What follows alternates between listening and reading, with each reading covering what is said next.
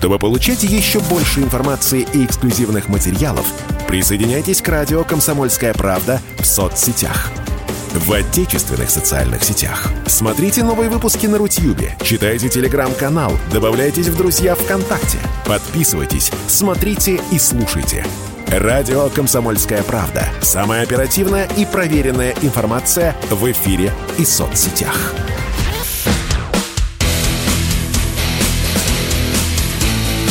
Программа с непримиримой позицией.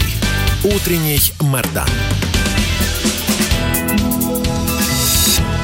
Всем здравствуйте! В эфире радио «Комсомольская правда», а я Сергей Мордан. Ну, для начала я напомню, что трансляции запущены абсолютно на всех социальных сетях. Это и, соответственно, YouTube пока что работает, это Яндекс.Дзен, это ВКонтакте. Продолжаем борьбу с Рутюбом. Ну, конечно, это же наше все. Быстро не получается, русские быстро не сдаются. Ну, русские, которые газпромовские, газпроммедиевские, точнее, не сдаются быстро. Поработаем маленечко.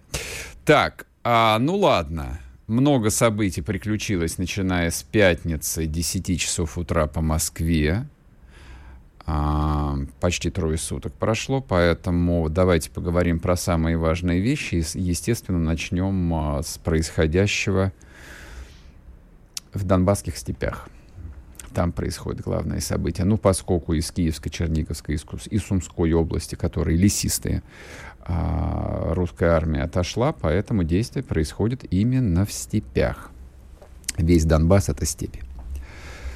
Главное событие — это удар ракетой «У» по железнодорожному вокзалу в Краматорске. Я понимаю, что за выходные все, в общем, а, узнали все абсолютно детали, и есть некоторые проблемы в том, чтобы не повторяться. Эту новость невозможно было пропустить. То есть любой человек, который так или иначе следит а, за потоком новостей, а другие и эту программу не слушают, а, понимают, о чем идет речь. Поэтому кратенько, очень кратенько а люди собирались эвакуироваться. На этой площади города Краматорск перед, даже перед э, железнодорожным вокзалом а, находилось несколько сот человек. А, организовано было, конечно, все фантастически. А, я, поскольку читаю украинские телеграм-каналы, в том числе и тематически вот а, ту информацию, которую размещает и так называемая администрация а, Донецкой и Луганской ОГА, а, у меня такое ощущение, что они сделали все для того, чтобы вот этот момент, когда туда прилетела ракета, причем ракет с кассетным боеприпасом, там было максимальное количество людей. А, и они этого добились. Все видели эти ужасные кадры, и момент удара, и первые, первые, собственно, секунды после удара. Ну, в общем, цифры говорят сами за себя, они совершенно ужасающие. Погибло ну, часть погибла людей на месте, часть э, людей умерла уже в госпиталях, 57 человек. Десятки раненых. А дальше начались странности. Нет, поначалу начались не странности. Поначалу все пошло, в общем, примерно так, как оно и должно а, было идти на этой э, странной войне а, которая ну, по-прежнему процентов на 70 происходит в медиапространстве, в экономическом пространстве, и только меньшей своей частью, я подчеркиваю, пока что меньшая часть вот этих вот всех событий, которые кто-то называет специальной военной операцией, кто-то называет, кто называет войной, она происходит на фронте. А первое а, заявление сделал а, товарищ Арестович, официальный представитель э, вообще-то Зеленского. Просто чтобы вы понимали, мы часто называем фамилию, кто такой Арестович, где это Арестович, просто говорящая голова, просто спикер. Нет, не просто спикер, официальный представитель. И вот этот вот официальный э, представитель немедленно заявил о том, что удар был нанесен русским «Искандером». Русской тактической ракетой «Искандер». Прямое заявление, заявление Арестовича. Дальше, в общем, в Киеве поняли, что совершена, почти что совершена драматическая ошибка. И для ее исправления заработала непосредственно пресс-служба Зеленского. От имени Зеленского был опубликован пост о том, что удар был нанесен русской ракетой .у.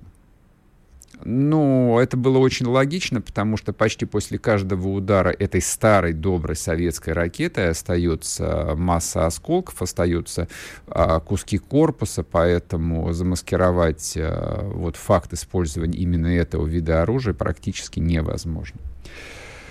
Вот, и, собственно, вот эта вот торопливость Арестовича, она дальше была публично наказана, причем наказана в таком а, традиционном а, украинском стиле. А, не сдержался господин Аваков, который там Арестовича просто оскорблял, заявлял о том, что уже надоел он кормить нас этим дерьмом с лопаты. Я вот сейчас не вспомню, то ли дерьмом, то ли говном, какое словечко он употребил, но смысл от этого не меняется. То есть до этого всех все устраивало в заявлениях Арестовича, а вот в тот момент, когда разыгрываемый сценарий а, удара русской армии по несчастным а, украинцам а, пошел немножечко не так, причем с первого момента, вот это вот вызвало совершенно неподдельную ярость. Но это ладно, это лирика. А дальше, значит, а, начались синхронные совершенно заявления а, американцев, а, всех европейских стран. Немедленно начался разгон по всем западным средствам массовой информации. Россия немедленно была обвинена в том, что это она нанесла удар. И, в принципе, повторилась бы Буча, без всякого сомнения. Вот никаких сомнений у меня не было, ну, начиная вот э, с первых минут, как только эта новость упала на ленты информационных агентств. Если бы если бы не случилась очередная неприятность. А, не просто а, сохранился, не просто сохранилась хвостовая часть ракеты, по которой, естественно, тут же было идентифицировано, что это, конечно же, никакой не Искандер, а точка У, но сохранилась часть а, серийным номером этого изделия. А дальше, если вы немножечко полазите по телеграм-каналам, могу облегчить эту работу для вас. Можете зайти в телеграм-канал Мардан и все увидеть там. А оказалось, что серийный номер этой ракеты отличается от а, тех изделий, которые били по Донбассу с украинской стороны. Доказано, что с украинской стороны на 19 пунктов. Логика очень простая. Вот когда разница в номерах в пределах 100 штук, ну, по таким дорогим изделиям, понятно, что эта ракета лежала на одном и том же складе, как и прочие ее сестры, которые убивали э, русских и украинцев, начиная с 2014 года, потому что а, первый удар а, ракеты из этой партии был а, нанесен по Харциску еще в 2014 году. Это задокументированные факты. Это то, что известно сейчас, доподлинно, доказано. Ну и что в результате? В результате эта история быстренько сошла на нет. Они перестали говорить э, уже в субботу вечером, как будто ничего не произошло, и переключились на новые, новые, новые темы. Ну, благо, в общем, было много информационных поводов, которые а украинская сторона отработала по полной программе. Это и визит а, британского премьера Бориса Джонсона в Киев, и об этом сегодня подробно поговорим. И новые санкции, и качалась тема Бучи, и беженцы, и прочее, и прочее, и прочее. А вот удар по Краматорску как-то, в общем, а, утратил трагизм. Как-то оказался не очень интересен. Правда, странно. Правда, странно. Нет, не странно. Абсолютно не странно. А, с точки зрения военной пропаганды все это работает а, на потоке. С точки зрения военной пропаганды а, этот, этим процессом очень легко управлять. Чисто технически очень легко им управлять. То есть ты если видишь, что история не работает, либо история токсичная, либо история наносит тебе вред, значит ты вываливаешь новые информационные поводы, которые повестку просто меняют. Вот точностью до 100%. Была новость, и ее уже нет. И все уже обсуждают что-то новое. И отсюда э, возникает следующий вопрос. Вот я его смог сформулировать для себя только вчера вечером. Полтора месяца боевых действий. Я подчеркиваю, боевые действия происходят не только на фронте. Боевые действия происходят не только а, вокруг Азовстали и в Мариупольском морском порту. Боевые действия происходят в медиапространстве, в экономическом пространстве. И если что касается работы а, военных, то да никаких вопросов тут, собственно, и нет. Абсолютно. А свидетельств тому, что русская армия и ополченцы и военные ДНР и ЛНР отлично делают свою работу, профессионально воюют, нет никаких сомнений в этом. Полно этому свидетельств. Но вот что касается происходящего в информационной среде и в экономической среде, то меня не покидает ощущение, что мы пропускаем удар за ударом, а мы лишены всякой стратегической и даже тактической инициативы, не выработана никакая а, линия поведения, нас продолжают вести. И мы вот как послушно ведомы идем в этом формате, фарватере. Вброшена тема Бучи, мы ее как зайчики отрабатываем. Мы не-не, мы говорим про фейки, но в любом случае это звучит как оправдание. Случается Краматорск. Мы быстро реагируем, но поскольку у нас нет механизмов прямого воздействия на западное общественное мнение, а, мы по-любому проигрываем и эту тему. Поскольку у нас нет инструментов прямого воздействия на общественное мнение западных стран, у меня возникает вопрос. В таком случае зачем придавать э, всем этим историям такое значение. Зачем работать на врага? Вопрос. Спорткп.ру О спорте, как о жизни.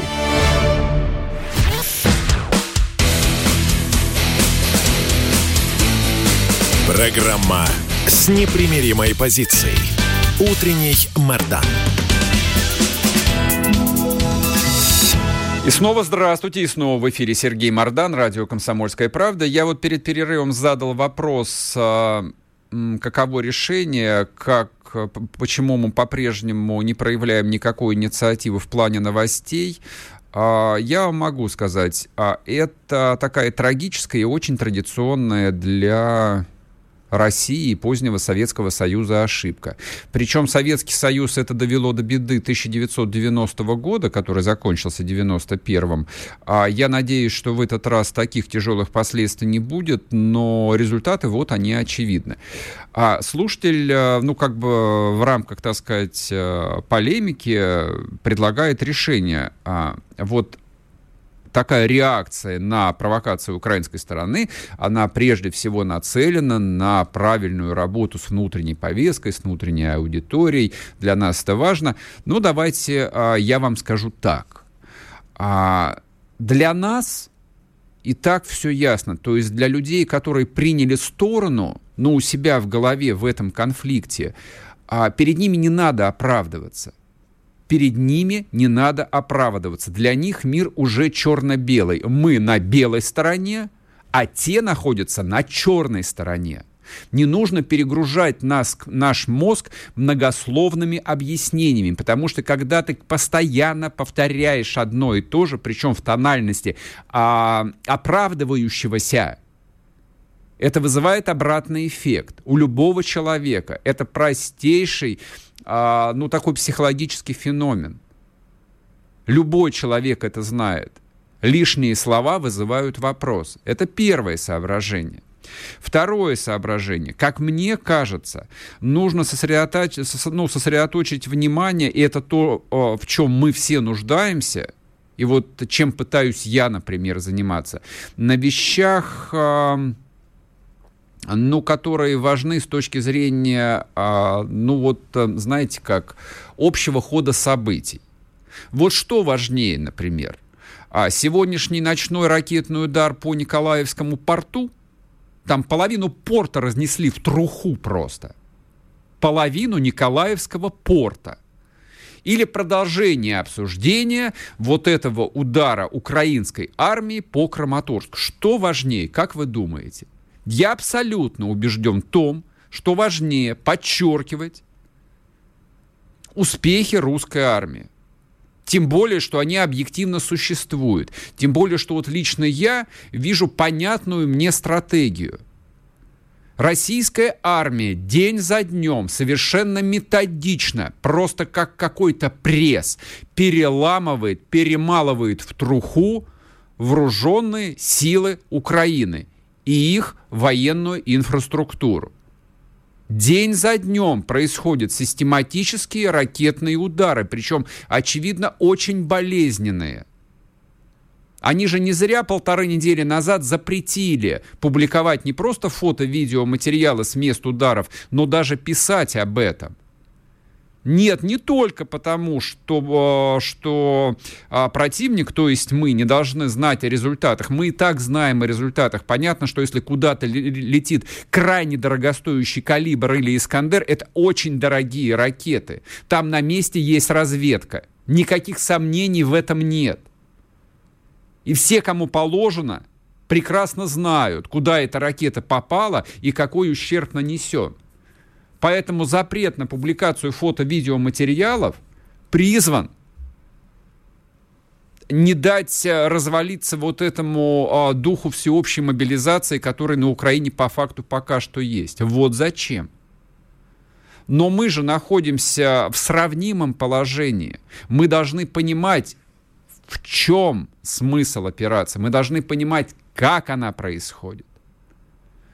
Поэтому, если нанесен удар по аэродрому в Днепропетровске и его превратили в труху, об этом надо сказать громко, грубо, доходчиво, вот в самых, что ни на есть, а, я не знаю, там, а, ярких выражениях, доступных пропагандистских, если хотите. Мы уничтожили аэропорт Днепропетровска. Больше с него не будут взлетать украинские военные самолеты и вертолеты. Хорошо? Да, хорошо. Почему мы нанесли удар по Николаевскому морскому порту? Потому что это ключевой элемент украинской инфраструктуры. Почему половину порта я произнес? Потому что удар нанесен а, в том числе по гигантским складам с селитрой. Помните, что взорвалось а, в Бейрутском порту? Вот примерно то же самое. Представляете себе масштаб взрыва? Если не представляете, зайдите ко мне на телеграм-канал, там есть а, небольшой видосик. Впечатляет очень сильно. Вот о чем, мне кажется, надо говорить. Ну, ну, собственно, надо говорить о том, как происходит штурм Мариуполя. Довольно много новостей. Завтра попытаемся вывести в эфир э, Владлена Татарского, чтобы он, собственно, с места рассказал нам, что там происходит. Но, в принципе, и так ясно, что остатки э, там и Азова, и украинской армии рассечены. И так понятно, что происходит э, зачистка порта, зачистка уже. И, видимо, э, происходит э, штурм Азовстали комментировать заявление Калины, вот этого заместителя командира Азова, нет никакого смысла. И так все понятно, что Мариуполь будет добит в ближайшие дни. Почему важен Мариуполь? Тот самый редкий случай, когда я считаю возможным и нужным процитировать украинского президента Зеленского. Потому что, как он сказал, сердце этой войны бьется в Мариуполе. Если Мариуполь пойдет, это намного, а, по-моему, усложнит а, наше положение. Мариуполь это не просто символ. Тут каждый день символы а, либо создаются, либо возникают сами собой. Мариуполь это стратегическая точка на карте. Мариуполь это один из ключевых украинских портов. Их фактически, ну давайте перечислим. Есть Мариуполь на Азовском море, есть Николаев, или был Николаев до сегодняшней ночи, и есть, конечно же, Одесса. Одесса, я, насколько я могу судить, я там никоим образом никакой не стратег, но мне кажется, что Одесса будет одной из ближайших целей для наших доблестных ВКС. Хотя она и так, как порт, практически перестала работать, поэтому в отчетах Всемирного банка тоже мы сегодня вспомним их. Указывается о том, что украинский э, экспорт упал более чем на 50%, а экспорт э, украинского зерна на 90% потому что весь этот экспорт шел через Одесский морской порт. И дело не только в том, что он блокирован, он пока что блокирован. А вот что с ним будет дальше, интересно на самом деле. Интересно. Это зависит от многих вещей. Я думаю, это зависит и от исхода битвы в Донбассе, которая должна начаться. Это зависит и от непрекращающихся переговоров с европейскими странами, и я предполагаю, переговоры и с американцами идут, не публичные, конечно же. Невзирая ни на какие санкции, невзирая ни на какие заявления, переговоры, конечно же, не прекращаются ни на день. Вот от этого зависит в том числе и судьба Одесского морского порта. Не прекрасного города Одессы, города-героя нашего города, а Одесского морского порта точно. Вот, и без него экономическое будущее этой территории, которая пока что называется Украиной, в общем, вызывает такое количество вопросов, что на них, ну, пока что преждевременно давать какие-то ответы. Ну, скажем так, очень много вопросов. То есть экономическое будущее Украины без Одессы просто не существует на самом деле. Его просто нет. Та инфраструктура, которая была построена при Российской империи и при советской власти, вот она вся сходится на Одессе, а не на западных железнодорожных узлах.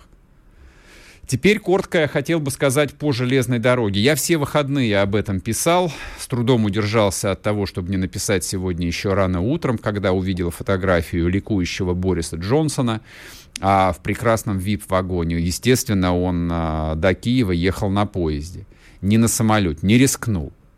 Ну ладно, слава богу, хорошо. У меня по-прежнему вопрос. Значит, мы видели а, вчера с утра, публиковались а, видео, как словацкие С-300 едут по Укрлезнице, по украинской железной дороге. Подъезжали они вот в этот момент на этом опубликованном ролике к Ужгороду. Я не очень понимаю, почему до сих пор работает узловая железнодорожная станция в городе Чопе. Это главный железнодорожный узел на западной украинской границе. Каким образом Борис Джонсон на поезде доехал до Киева? Почему этот поезд не разбомбили с воздуха? Демонстративно, почему его не разбомбили? Смысл-то какой? То есть, если мы говорим о том, что война идет в информационном пространстве, вот эта вот продолжающаяся эффективная работа украинской железной дороги, по которой везут, везут и везут тяжелую технику, боеприпасы, вызывает очень много вопросов. Оставлять такие вопросы без ответов, с моей точки зрения, невозможно. Ну, придется ждать, видимо. А какие у нас с вами варианты? Никаких. Чтобы получать еще больше информации и эксклюзивных материалов, присоединяйтесь к радио «Комсомольская правда» в соцсетях. В отечественных социальных сетях. Смотрите новые выпуски на Рутьюбе, читайте телеграм-канал, добавляйтесь в друзья ВКонтакте, подписывайтесь, смотрите и слушайте. Радио «Комсомольская правда». Самая оперативная и проверенная информация в эфире и соцсетях.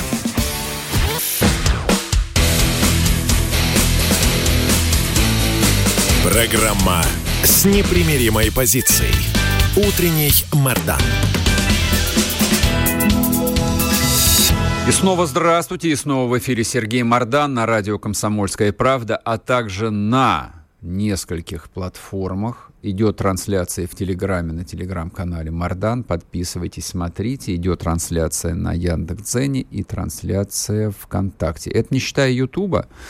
YouTube у нас продолжает работать, и я, честно говоря, рассчитываю на то, что он и будет работать, и его не заблокируют, хотя, в общем, а, тоже к вопросу, наверное, стоит пару слов об этом сказать. А, по-моему, вчера или в субботу, у меня уже, в общем, как-то все смешалось, честно говоря, в голове, а YouTube заблокировал а, крайне популярный YouTube-канал Государственной Думы.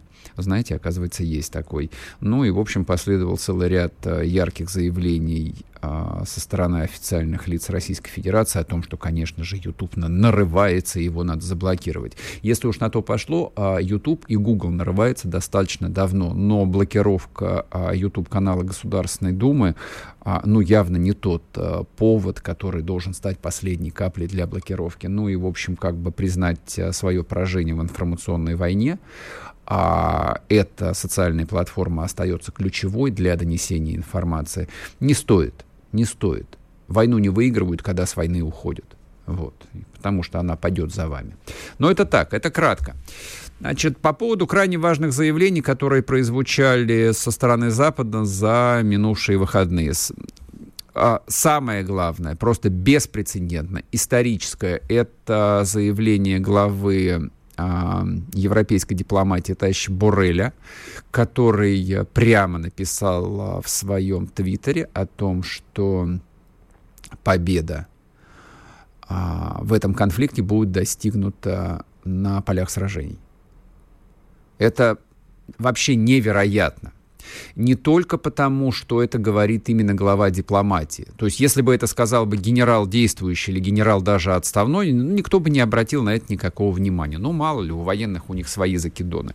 Значит, говорит об этом именно глава дипломатии. То есть, человек, который получает непомерную зарплату именно за то, что он постоянно ведет мирные переговоры. Вот в любой форме.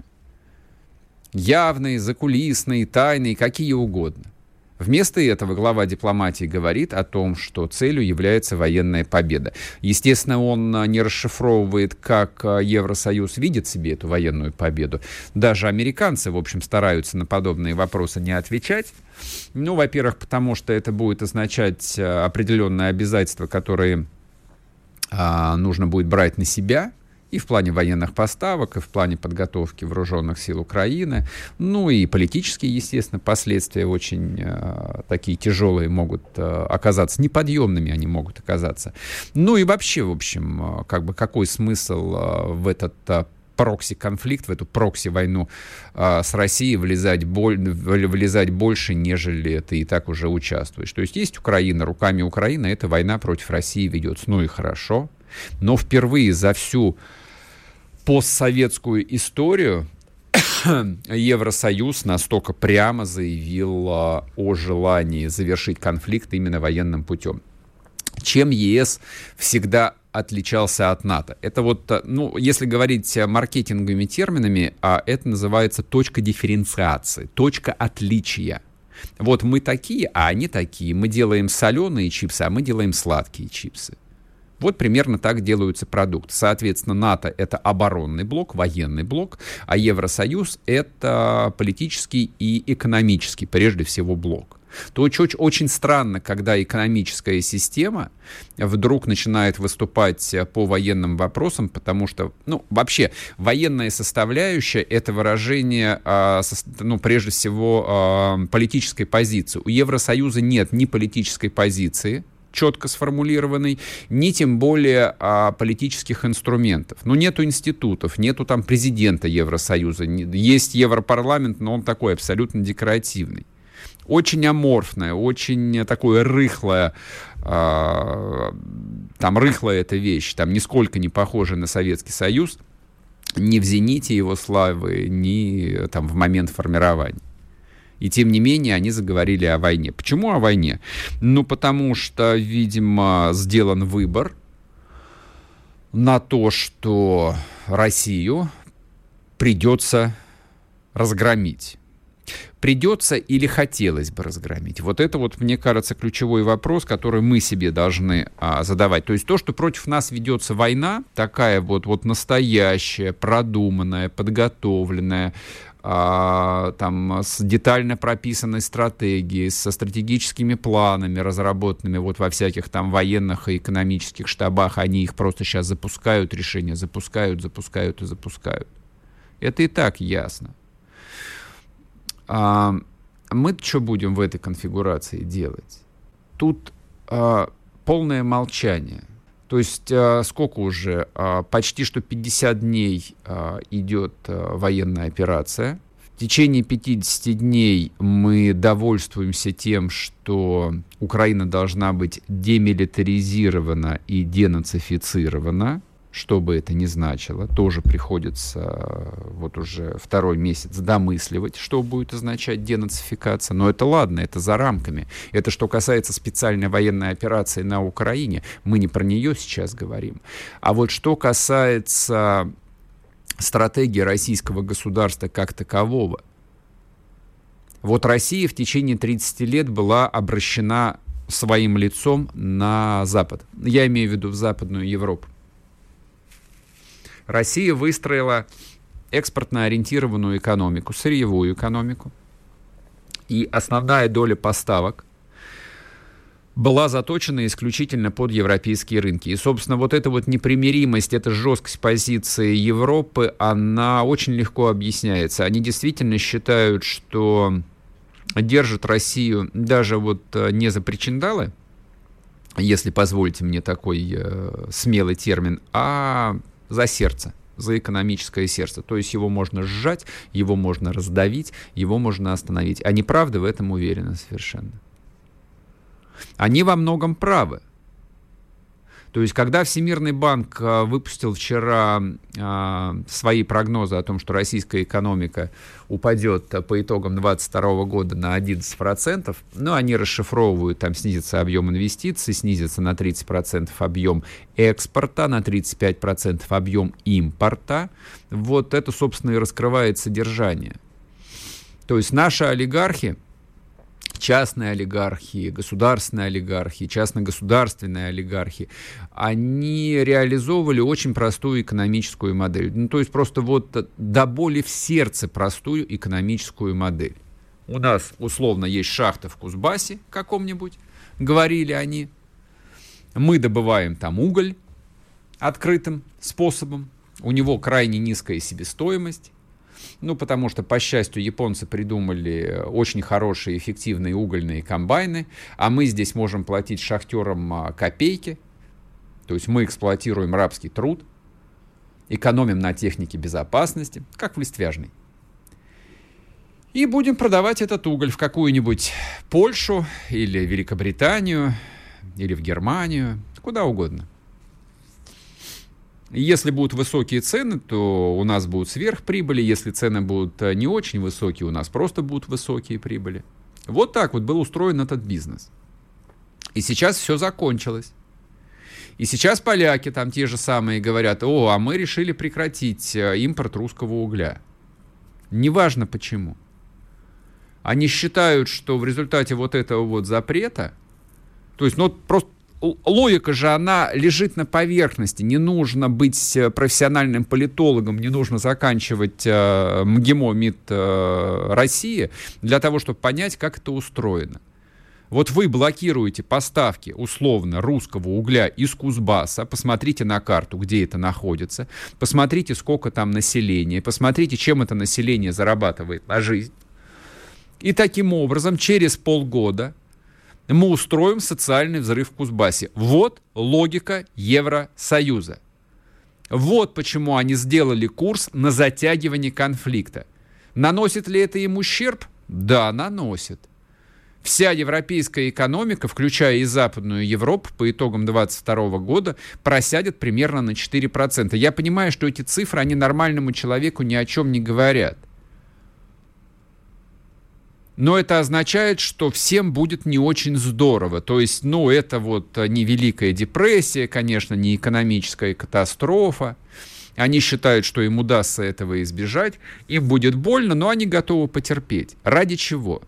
Ради того, чтобы Россия просто рухнула раздираемая в том числе и внутренними социальными конфликтами, раздираемая бедностью, раздираемая вот э, теми проблемами, которые, безусловно, последуют э, из-за того, что сырьевой экспорт э, невозможно быстро диверсифицировать, а половину золотовалютных резервов, которые можно было бы использовать вот для стабилизации этой э, ситуации, у России просто отняли. Вот, собственно, и вся стратегия. Вот э, суть заявления товарища Барреля. Вот почему они объявили Россию войну и действительно рассчитывают эту войну выиграть. Еще интереснее выглядит визит Джонсона в Киев очень важное событие. Вот настолько важное, что хотелось бы мне после перерыва о нем поговорить поподробнее. Не уходите, через минутку вернусь и продолжим.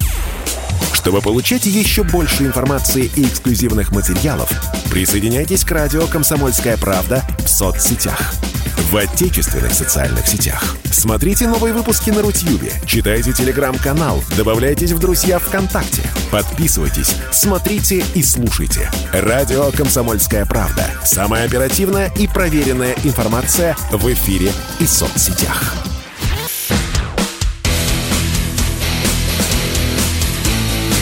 Программа с непримиримой позицией. Утренний Мордан.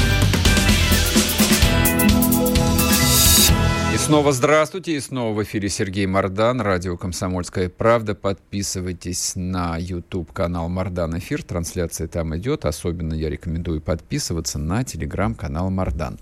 Вот, собственно, он превращается постепенно, наверное, во второе по значению средства, так сказать, моих коммуникаций после радиоэфира утреннего. А, итак, визит а, товарища Джонсона. Мне не нравится а, вот а, эта манера, которую взяли на вооружение многие мои коллеги, рассуждая о том, что англичанка ганит, э, рассуждая о том, что проклятые англосаксы — это исторический враг России и прочее, и прочее. То есть совершенно не нужно упрощать ситуацию какими-то там даже не историческими аналогиями, а какими-то историческими мифами.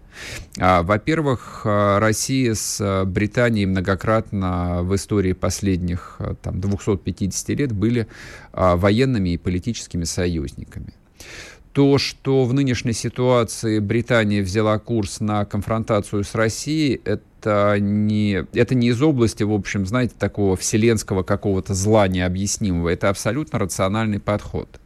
То, что Джонсон демонстративно приехал а, на Украину и то, что Британия демонстративно поддерживает Россию, в общем, выступает, так сказать, в авангарде вот этой общей коалиции, поставляя сюда гигантское количество вооружений, в том числе и очень современных, очень опасных вооружений, опять-таки имеет а, очень рациональное объяснение. Почему так происходит? Потому что им это выгодно.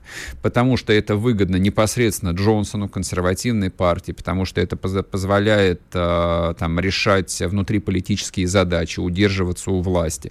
Не забывайте о том, что ну давайте вот такой термин используем. Оппозиция России в западном общественном мнении колоссальная.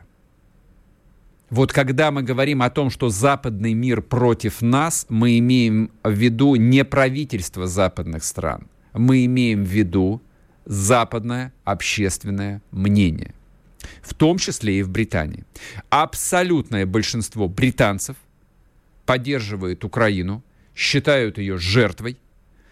А, абсолютное большинство британцев требует максимально жесткого а, подхода к России. Поэтому в данном случае и тот же Джонсон, там, или тот же Шольц, или тот же Байден являются, ну да, такими классическими, как бы сказать, демократическими политиками, которые отражают мнение своего избирателя. Другое дело, что ни один серьезный политик э, вот э, в такой линейной системе не существует. Он, конечно, должен учитывать рейтинги, грядущие выборы и так далее, и так далее, и так далее, но он человек властью облеченный, поэтому он все равно лавирует. И тем не менее Британия берет такой курс. А Британия, как бывшая империя, а на самом деле не бывшая, Британия остается империей, просто такой вот неявной торговой империей, а финансовой империей щупальцы, которые раскинуты по пространству всего бывшего и Советского Союза, и всей Евразии. Позиции Британии исторически были невероятно сильны. Я напомню, до 2014 года и в России. Вы же не забыли еще, у кого был э, крупный пакет акций в государственной Роснефти? Ну, давайте я вам напомню. У британской BP – они вроде бы как бы сказали, что они там замораживают свое участие, они как-то будут искать способ выйти из этого бизнеса. Ну, посмотрим, поживем, увидим. У британцев исключительно сильные позиции в Казахстане, в Азербайджане, вообще во всем Закавказье. Они там играют первую скрипку. Поэтому включить вот в эту дугу не то чтобы нестабильности, дугу контроля, который позволит им а, управлять основными а, транспортными путями для энергоносителей и, соответственно, денег. Вот а, в этом смысле а, формирование этой дуги Украина является, ну, наверное, ну, своего рода принципиальным моментом, если хотите кольцом всевластия, за которое, собственно, англичане и готовы вести войну до побед, до последнего украинца. Абсолютно. Ну, тем более, что все, что от них требуется, это поставлять оружие, оружие, оружие. И оружие, которого англичан, в общем, накоплено довольно много. И оружие опасного, оружие современного. То есть, с одной стороны, экономической мощи России и политической воли России, которая, безусловно, есть, хватит для того, чтобы противостоять, да, и всему Западу, если понадобится, в течение лет. Это правда. Но для того, чтобы вести прокси-войну со всем Западом, на которую они отправляют украинцев, вы же понимаете, что нам придется изменить и э, структуру и собственной экономики, и большую часть экономики поставить на военные рельсы, что не очень хорошо для всех нас. И затягивание войны – это большая нагрузка и на кошельки – это и необходимость со временем а, набирать больше людей в действующую армию, там, либо в виде всеобщей мобилизации, либо частичной мобилизации. То есть ничего интересного в этом нет, ничего, скажем так, возбуждающего в этом нет. Вот именно на это делают ставку англичане. И именно за этим приехал в Киев Джонсон. По крайней мере, а британцы пообещали Украине поставить самые современные виды вооружений, не только боевые дроны, но еще и современные ПЗРК. Названия я сейчас не вспомню, могу их найти в Телеграме, но не буду просто тратить ваше время. Достаточно там прочитать комментарии военных специалистов, которые говорят, что в плане современных переносных зенитных комплексов англичане на очень высок, там на большой высоте. Это угроза для наших ВКС, естественно. Вот а, то доминирование в воздухе, а тот контроль неба, который у нас сейчас есть, это он сейчас есть. Это они еще не начали поставлять современные ПЗРК. Не переносные, а стационарные. Могут ли они это начать делать? Могут. Смогут ли они подготовить э, зенитные расчеты? Без всякого сомнения. То есть они могут готовить э, командиров этих установок на территории Прибалтики или в Польше. В чем проблема-то? 2-3 месяца, и все, можно их отправлять на фронт. Еще опаснее ситуация с противокорабельными системами «Гарпун», которые то же самое англичане пообещали поставить. И это, собственно, вот почему я в начале программы вспоминал Одессу, потому что сейчас Одесса находится под безусловным контролем российского Черноморского флота с которых ракеты летят и летят, и, в общем, а, украинская армия ответить им совершенно нечего. Если у них появятся современные противокорабельные системы, то, скажем так, а, свобода маневра в Черноморском бассейне очень сильно уменьшится вот так вот. Вот так вот я рискну предположить. И именно поэтому свобода перемещения Джонсона по территории Украины – на поезде, вот у меня вызвало, ну, как минимум, недоумение, а я бы сказал бы э, такое вот раздражение, переходящее в бешенство. А мы зачем это позволяем? Ну, мы зачем облегчаем задачу нашему даже не потенциальному противнику, а нашему врагу? Вот Британия сегодня находится в состоянии необъявленной войны, Россия в состоянии пусть и не объявленной, но войны с Россией. Так было многократно в нашей истории. Многократно. И это требует э, ну, определенной реакции. Это англичане сказали, что они прекратят э, импорт э, российских энергоносителей. Это не мы сказали, что мы прекращаем с завтрашнего дня поставку энергоносителей в Британию. Это не мы арестовали британские активы на территории России. Это британцы арестовывают наши активы.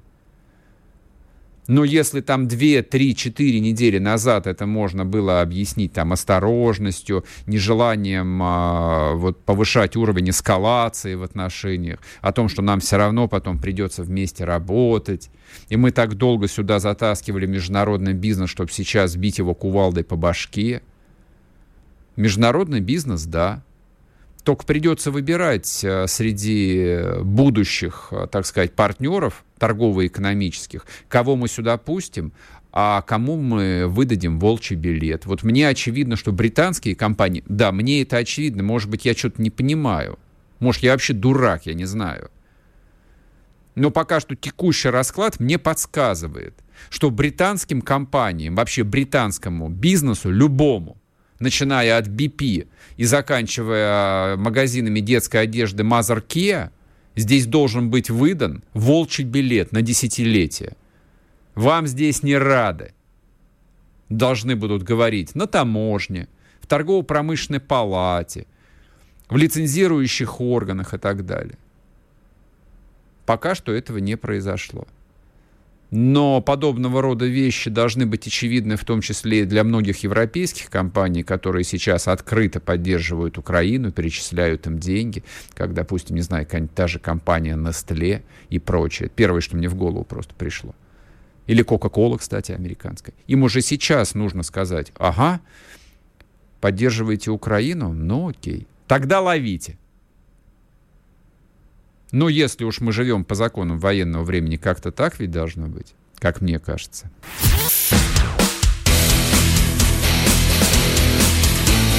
Утренний Мордан. Вы слушаете радио «Комсомольская правда». Здесь самая точная и оперативная информация о спецоперации на Украине. Репортажи наших журналистов из зоны боевых действий. Много населенных пунктов брали вообще без боя, потому что ВСУ или националистические батальоны оставляли и бежали. В самом Донецке, по сообщению жителей, по нашим личным ощущениям, ночь прошла относительно тихо. Мне командир сказал, что у них там просто интенсивная перестрелка идет с обеих сторон. Заявление официальных лиц. Поэтому рассказывать, что Россия не вела переговоры или отказывалась, ну, это вранье. А 8 лет что мы делали? Ждали, терпели, просили, показывали, демонстрировали материалы. Комментарии экспертов. Ошибки совершила киевская власть, потому что на ее территории происходил конфликт. Срочные новости о ситуации вокруг Украины слушайте 24 часа в сутки на радио «Комсомольская правда». Никаких фейков, только проверенная информация.